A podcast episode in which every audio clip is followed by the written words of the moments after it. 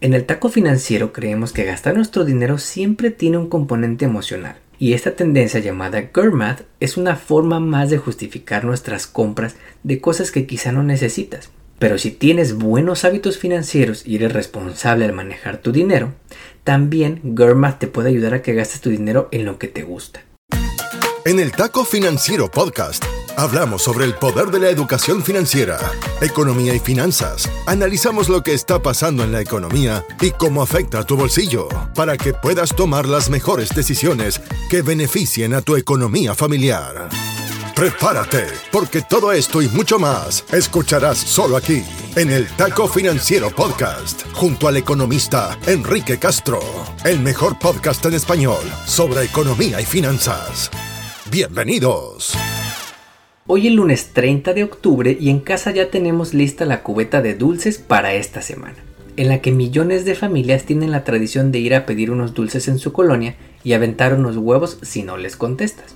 Y esta semana vamos a platicar, a sugerencia de una de nuestras seguidoras, sobre las formas en que justificamos compras que no necesitamos. Y es que seguro has visto esta tendencia que se llama Girl Math, y esta semana vamos a platicar de dónde viene y cómo te beneficia o afecta usar el famoso GERMAT al ir de compras. Pero antes de comenzar, la semana pasada por fin se puso de acuerdo el Congreso de Estados Unidos en elegir a un speaker o presidente de la Cámara de Representantes. Resulta que el republicano Mike Johnson, que era completamente desconocido fuera de Luisiana hasta hace unos días, recibió el apoyo de la mayoría de sus compañeritos y oficialmente reemplazó a Kevin McCarthy quien fue sacado por un golpe de unos cuantos miembros del propio Partido Republicano. Mike Johnson es un abogado famoso por apoyar las teorías de la conspiración de Donald Trump de que la elección del 2020 había sido robada.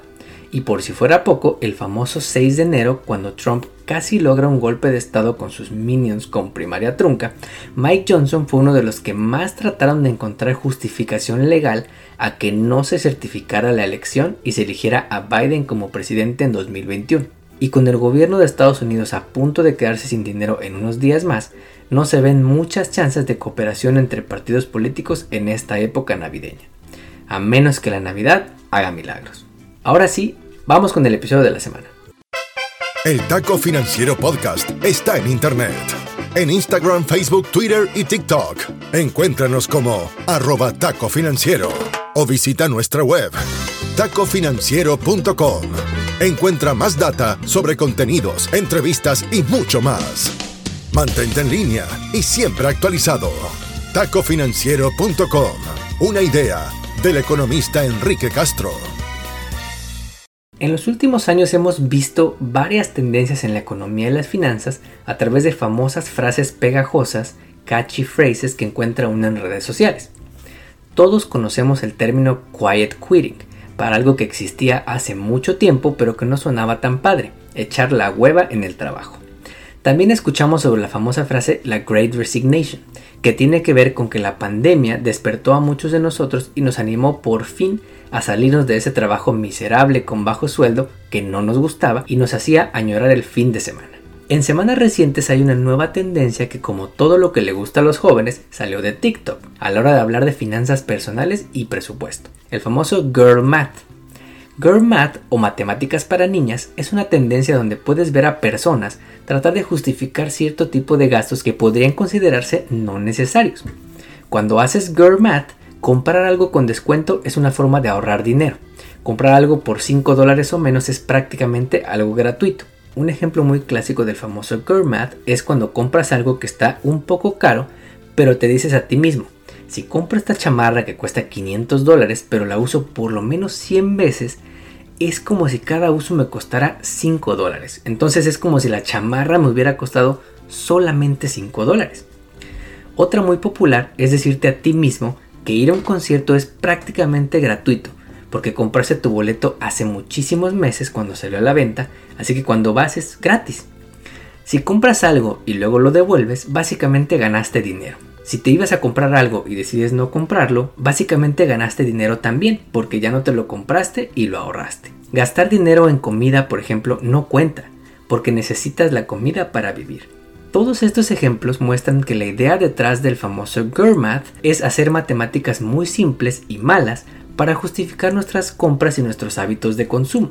Hoy no gastaste dinero porque trabajaste desde casa, quizá mañana te mereces ir a un restaurante super fancy porque tienes el doble de presupuesto. Te acabaste la quincena y te urge comprar los boletos para el concierto de Bad Bunny, cómpralo con la de crédito. El viernes que viene es viernes de quincena. Vas a ganar puntos en tu tarjeta y prácticamente te saldrá gratis. Pero todo esto no solo le pasa a las mujeres. Quizá no le llamamos girl math, pero a todos nos puede pasar justificar en nuestra cabeza algunos gastos que queremos hacer. Ahora mismo en el equipo de producción del taco financiero estamos decidiendo qué cámara comprar. Si una de 900 dólares, que es muy buena para principiantes pero que salió hace casi 10 años, o una de 2.500 dólares que salió este año, que graba videos en 4K y usa una tecnología de inteligencia artificial. Si quisiéramos justificar la cámara más cara, te apuesto a que seguro encontramos razones como que es una inversión a futuro, que va a durarnos tanto que en el largo plazo vamos a gastar menos, o que tiene mejor calidad y por lo tanto vale la pena gastar más. Aunque no tengamos el dinero presupuestado ahora mismo para una cámara de 2.500 dólares, podríamos justificarnos esa compra, que por cierto cuesta lo mismo que unas buenas vacaciones a cualquier país. Otra cosa que también nos pasa mucho es cuando estamos comprando en Amazon y no llegamos al monto mínimo para tener un envío gratis. En todos los países Amazon te pone un monto mínimo de compra a partir del cual te ofrece el envío sin costo. Si el nuevo libro que estoy por comprar cuesta solo 25 dólares y necesito gastar 35 para el envío gratis, me volteo y le digo a mi esposa que si no se le antoja algo de 10 dólares porque así estoy ahorrando dinero porque el envío es gratis. Sigo gastando 35 dólares, pero no fue en el envío del producto, sino en otra cosa que queríamos comprar. Y entonces en mi cabeza salgo ganando. Suena lógico, ¿no? Y dependiendo de tu nivel de ingresos, esta misma justificación la puedes llevar al nivel que quieras. Si tienes mucho dinero y para ti no es muy difícil comprarte un carro nuevo pagando en cash o de contado, siempre va a haber una buena razón por la que esa voz de diablito en tu cabeza tiene toda la razón y por lo tanto lo mejor que puedes hacer es comprar y gastarte tu dinero. Y esto como todo en la vida tiene un lado positivo y un lado no tan positivo. ¿Por qué nos parece muy interesante esta tendencia? Porque de alguna forma sabes que lo que estás comprando es un gasto no necesario, es un gusto que te estás dando y que con cierta ironía encuentras una justificación para sentirte bien al hacer esa compra.